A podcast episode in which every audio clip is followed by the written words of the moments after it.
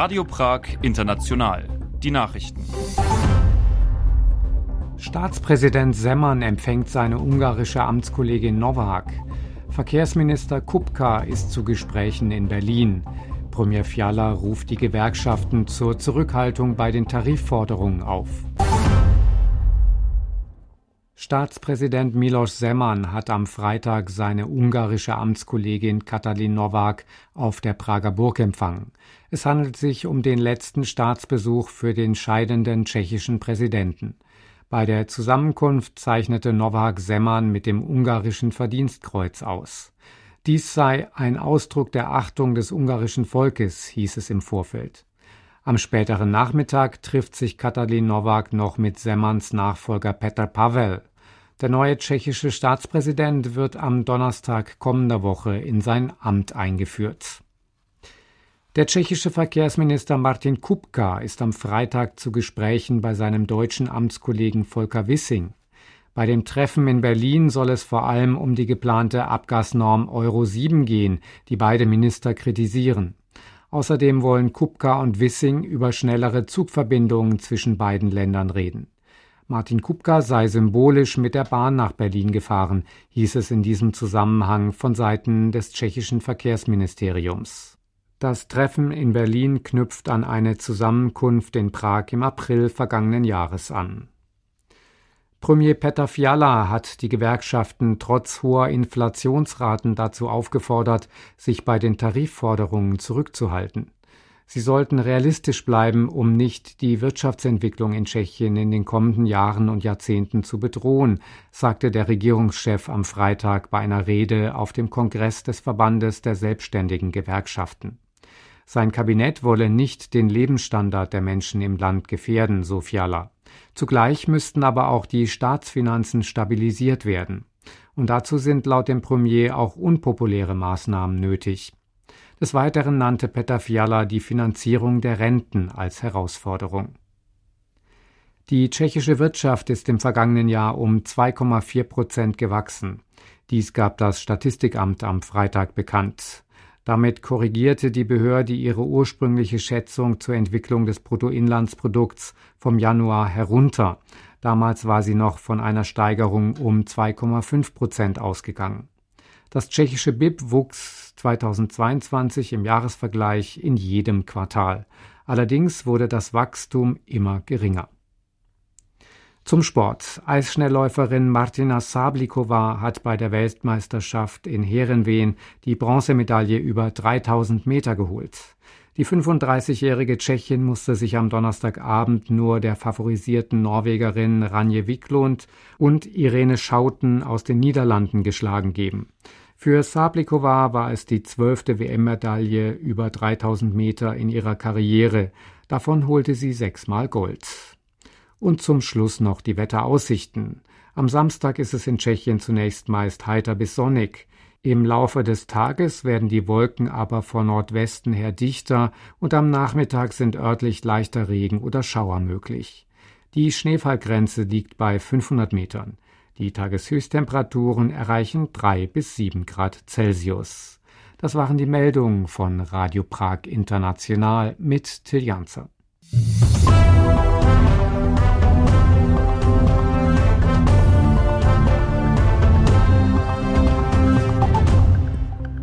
Ein sonniges Hallo aus Prag sendet Ihnen Daniela Honigmann.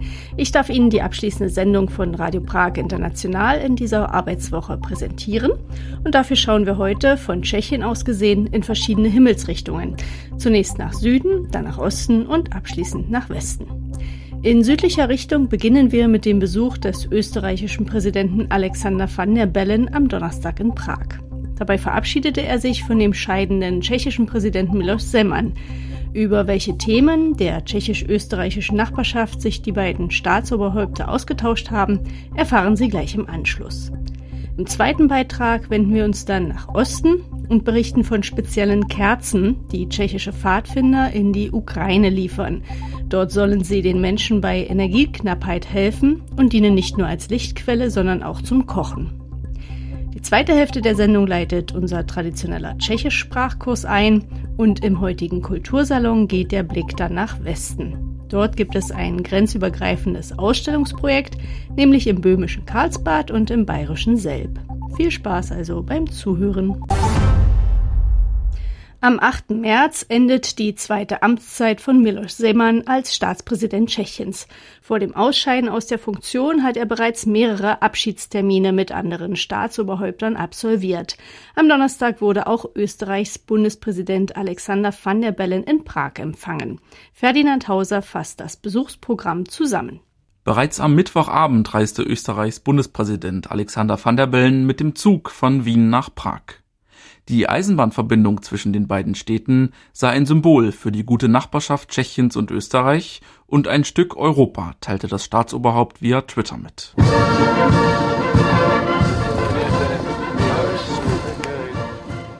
Am Donnerstagvormittag wurde van der Bellen dann gemeinsam mit seiner Ehefrau Doris Schmiedauer mit militärischen Ehren von Tschechiens Staatspräsident Miloš Zeman auf der Prager Burg empfangen. Die Gespräche zwischen den beiden Staatsoberhäuptern schienen recht harmonisch zu verlaufen. Unsere Zusammenarbeit auf bilateraler, regionaler und europäischer Ebene ist ausgezeichnet. Der Handel und die Investitionen zwischen beiden Ländern sind auf einem historisch hohen Niveau. Auch Tschechiens Staatspräsident Simon betonte nach den Verhandlungen die gute Kooperation mit dem Nachbarn.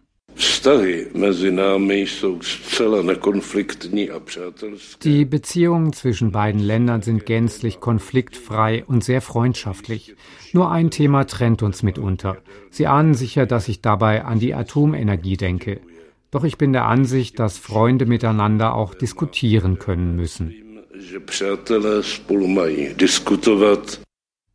Van der Bellen unterstrich ebenso, dass die unterschiedlichen Ansichten in Sachen Atomkraft nicht zwingend ein Hindernis sein müssten. In Österreich sei man mit dem Informationsaustausch rund um die AKWs in Dukovany und Temelin zufrieden, so der Bundespräsident.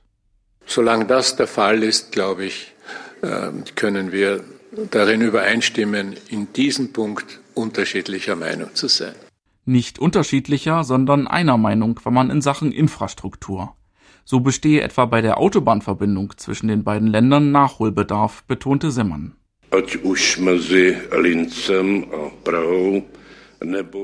Sei es zwischen Linz und Prag oder zwischen Brünn und Wien. Beide Seiten betonen immer wieder, dass diese Straßenbauten schnellstmöglich abgeschlossen werden sollen. Die Realität hinkt dem aber hinterher.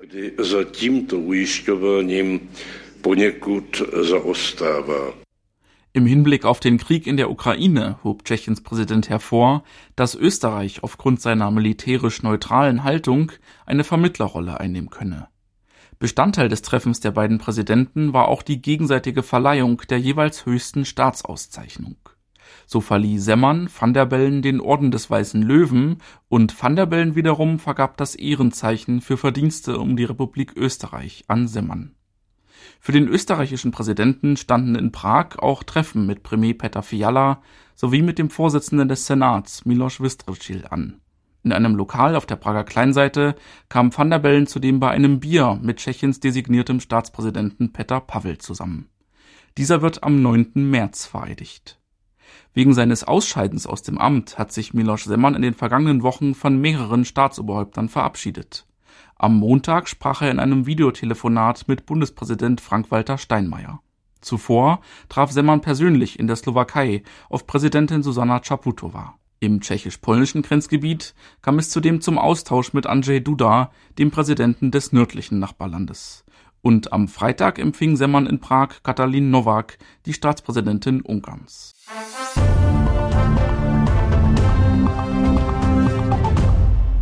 Soweit zu den tschechisch-österreichischen Beziehungen. Jetzt geht es um die Verbindung zur Ukraine. Die tschechischen Pfadfinder stellen dieser Tage Notleuchten für die Menschen in dem vom Krieg erschütterten Land her. Als Rohstoff dafür dienen alte Kerzenstummel. Martina Schneibergowa hat sich informiert. Auf dem Gelände der Markthalle im Prager Stadtteil Holeschowice war es am Donnerstagabend überwiegend dunkel. Nur in Halle Nummer 29 brannte noch Licht. Am Fenster hing eine ukrainische Flagge. Drei Pfadfinderinnen beugten sich über einige große Töpfe. Eine von ihnen goss mit einem Schöpflöffel heißes Wachs in alte Konservendosen, die in einer Reihe auf dem Tisch standen. Diese waren nicht leer, sondern mit Pappstreifen gefüllt, die ausdurch dienen sollen. Auf diese Weise entstehen in der improvisierten Werkstatt Notleuchten, die in die Ukraine geliefert werden. Die Idee sei alt, erzählt der Pfadfinder Jan Lukačevič.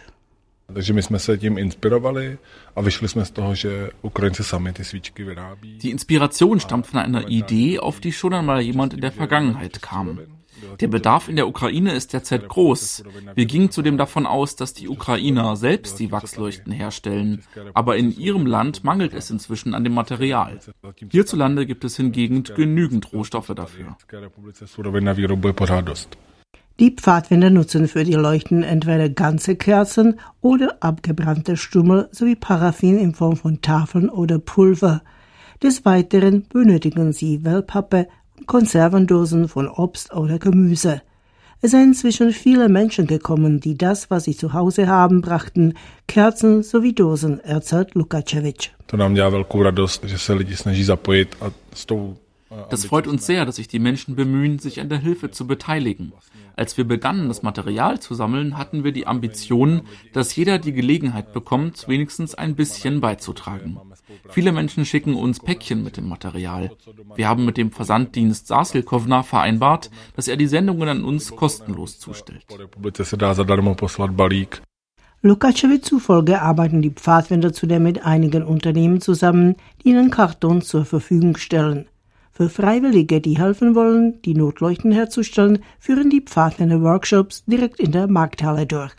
Wie die Pfadfinderinnen betonen, sei die Herstellung gar nicht schwer. Man brauche nur ein paar Handgriffe. Lukačevič betont.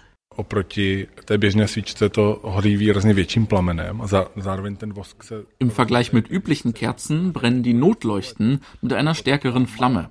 Zudem wärmt das Wachs die Dose auf, sodass sie wie ein kleiner Ofen dienen kann. Die Leuchten brennen etwa acht Stunden lang und sind in der Lage, einen kleinen Raum zu beheizen. Sie werden dort gebraucht, wo es zu Stromausfällen kommt. Für Zivilpersonen dienen sie als Ersatz für den Strom und für Soldaten in den Schützengräben sind sie oft die einzige Möglichkeit, ein wenig Wärme zu haben. Dabei wecken die Leuchten keine Aufmerksamkeit, weil sie nicht qualmen, sodass die Position der Soldaten nicht verraten wird.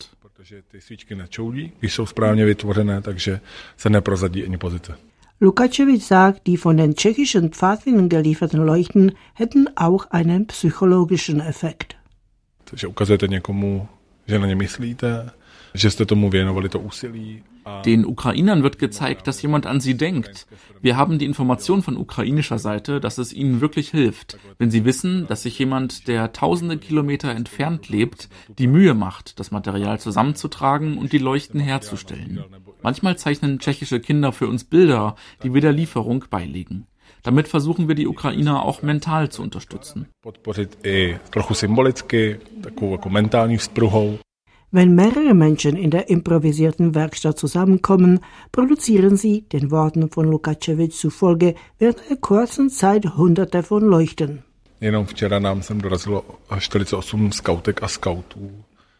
Am Mittwoch sind 48 Pfadfinderinnen und Pfadfinder gekommen und die Arbeit ging so sehr schnell.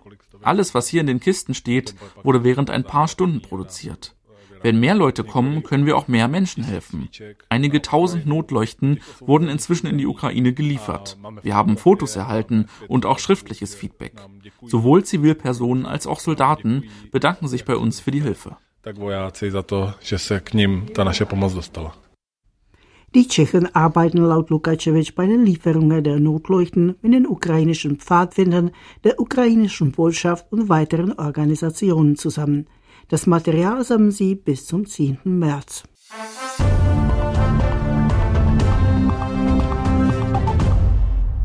Das war unser heutiges Tagesecho. Und wie immer am Freitag gibt es nun eine neue Ausgabe unseres Tschechisch-Sprachkurses.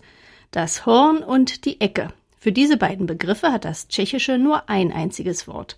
Welches, das verrät Marketa Kachlikova.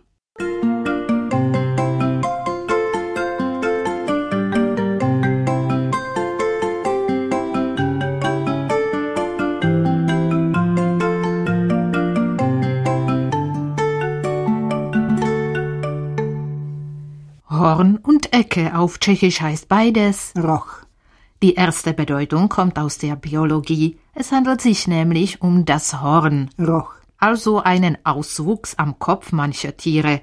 Das Horn Roch, ist weiter auch ein Blasinstrument. Der Name verweist darauf, dass man ursprünglich eben in die Tierhörner blies und dadurch Töne produzierte. Die bekanntesten Vertreter sind das Waldhorn Lesní roch, und das Englischhorn. anglický roch. Ein mythologisches Symbol des Glücks, des Reichtums und des Überflusses ist dann Füllhorn. Roch hojnosti. Des Weiteren steht Roch, für die Ecke, also einen scharf abstehenden Teil eines Gegenstands, wie etwa die Tischecke. roch stolu. Zudem ist Roch, eine Stelle in einem Raum, an der sich Wände aufeinandertreffen. Der Ofen steht in der Ecke des Zimmers. kamna stojí v rohu pokoje. Und als Roch, bzw. nároží. wird auch die Stelle bezeichnet, an der zwei Straßen zusammenlaufen, die Straßenecke. Roch ulice. Sie steht dann mit unterschiedlichen Präpositionen. Ich wohne hier um die Ecke. Bydlím tady za rohem. Der Bus biegt um die Ecke. Autobus zahýbá za roh. Ich werde an der Ecke warten. Budu čekat na rohu.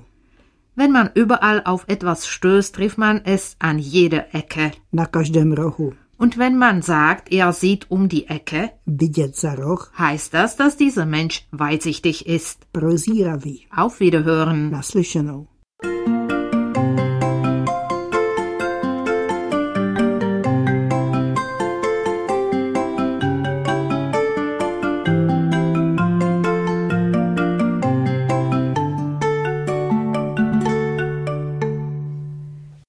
Interaktive Galerie Villa Becher in Carlo Vivari zeigt gerade eine Ausstellung mit dem Titel Gemeinsam und konstruktiv. Das Motto verrät es schon. Die Schau vereint Werke tschechischer und deutscher KünstlerInnen, und zwar der Richtung der konkreten Kunst. Entnommen sind die Bilder und Skulpturen allesamt der deutsch-tschechischen Sammlung Goller. Diese ist in jahrzehntelanger Sammlertätigkeit des Galeristen-Ehepaares Hans-Joachim und Heidi Goller im oberfränkischen Selb entstanden. Dabei hat sich ein reger Austausch mit tschechischen Künstlerinnen ergeben und auch mit der Kunstgalerie Karlsbad, zu der die Villa Becher gehört. Deren Direktor Jan Sametz hat nach vielen gemeinsamen Projekten in Selb nun auch diese Ausstellung wieder in sein Haus geholt. Maria Hammerich-Meyer war für uns bei der Vernissage dabei.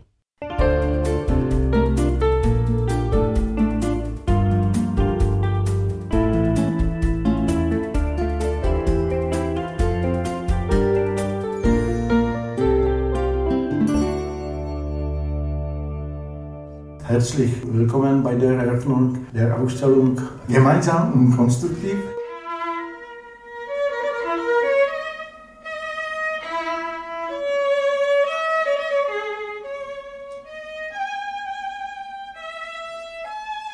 Für die musikalische Umrahmung der Vernissage hat die Geigerin Monika Zimprisch mit Stücken für Violine von zeitgenössischen Komponisten gesorgt.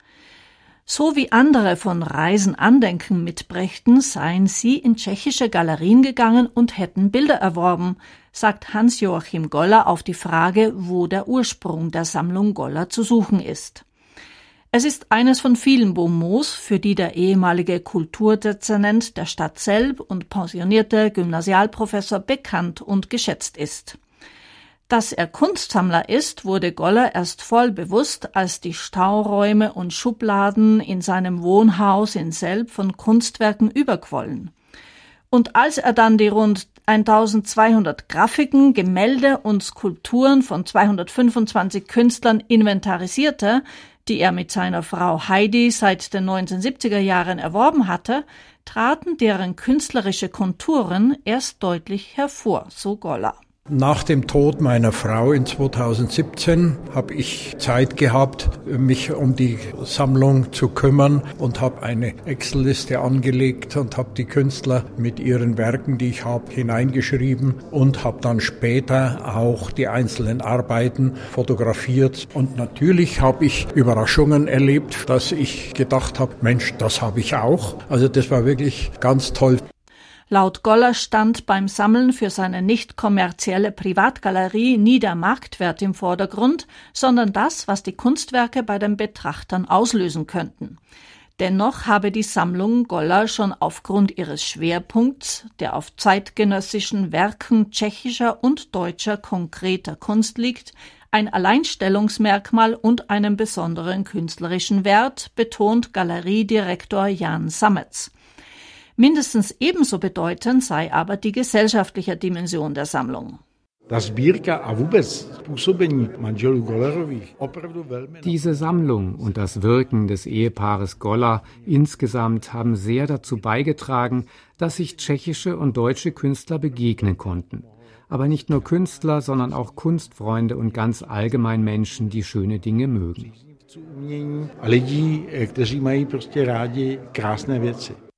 Sowohl der Kunstgalerie Karlsbad als auch ihm persönlich sei der Austausch mit dem Kunstverein Hochfranken Selb und dessen führenden Mitglied Hans-Joachim Goller sehr zugute gekommen, resümiert Sametz.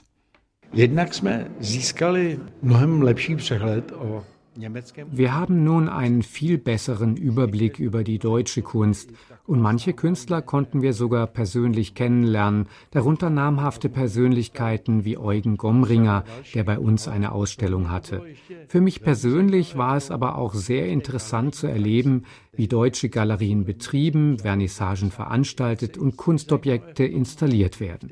Die Palette meiner neuen Erkenntnisse ist sehr breit.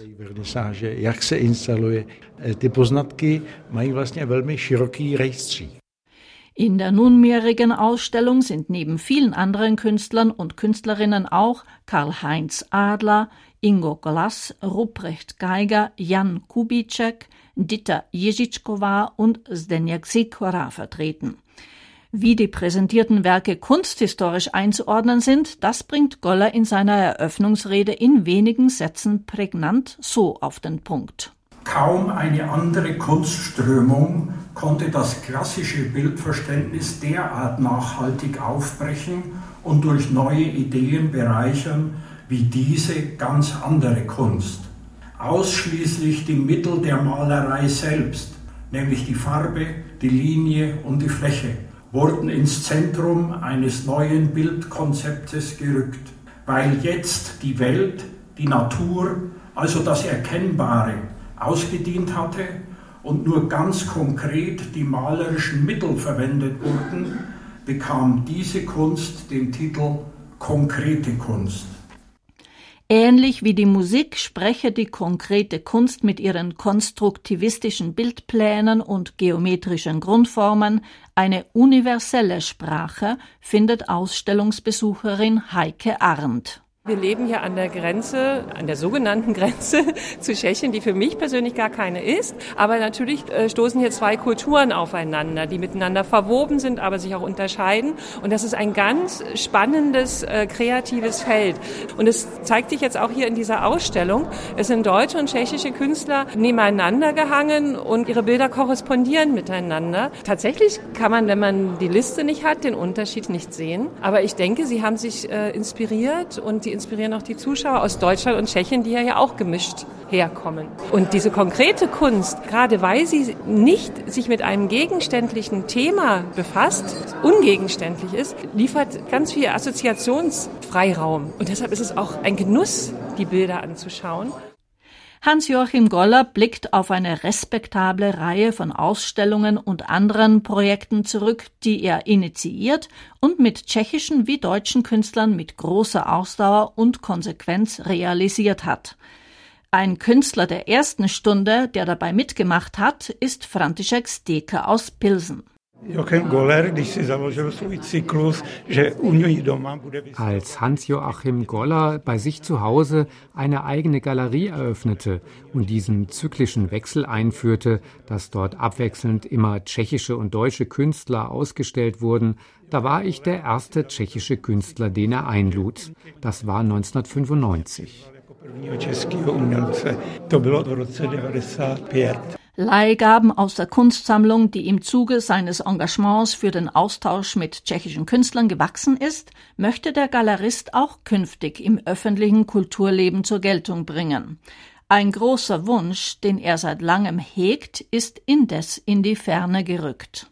Meine Absicht besteht darin, in Selb ein Kulturforum Mitte Europa, also eine große Institution zu errichten, die mehrere Themen bearbeiten soll, aber als wichtiges die verschiedenen Kunstsparten zusammenführen soll von allen europäischen Ländern so wie im Zentrum von Brüssel ein Haus der europäischen Geschichte geschaffen wurde, sollte auch an der Peripherie ein in die Zukunft blickender Dreh- und Angelpunkt des europäischen Kulturaustauschs errichtet werden, findet der Visionär. Diesem Kulturforum würde Goller seine Sammlung als Grundstock vermachen. Leider sei eine solche Institution derzeit nicht in Sicht, räumt der Kunstsammler etwas melancholisch ein. Bleibt der ganz große Wurf aus, tut man gut daran, eine langsamere Gangart einzulegen. Die Weichen dafür sind gestellt durch die Vernetzung mit dem Kunstverein Hochfranken Selb, mit tschechischen Künstlern und oberfränkischen Stellen. Nach der Villa Becher wird die Ausstellung als nächstes mit einer erweiterten Werkauswahl ab dem 12. Mai in der Freiheitshalle in Hof an der Saale gezeigt, einem regionalen Veranstaltungszentrum. Die Stadt Hof ist als Partner bei der Vernissage in Karlsbad durch Kulturamtsleiter Peter Nürnberger vertreten. Wenn man sich über Grenzen verstehen will, dann sind auch Freunde immer hilfreich. Hans-Joachim Goller ist ein solcher Freund, der schon immer zwischen unseren Ländern Brücken gebaut hat. Und auch Jan Sammetz ist ein solcher Freund. Es ist ein großes Glück, mit euch zusammenarbeiten zu können. Im Namen der Oberbürgermeisterin von Hof, Eva Döhler, und auch ganz persönlich bedanke ich mich bei Jan und bei Jochen und bei Ihnen allen, meine sehr verehrten Damen und Herren, für das gute Miteinander, für die gelungene Ausstellung, die wir anschließend hier im Hof zeigen werden, und für die Freundschaft.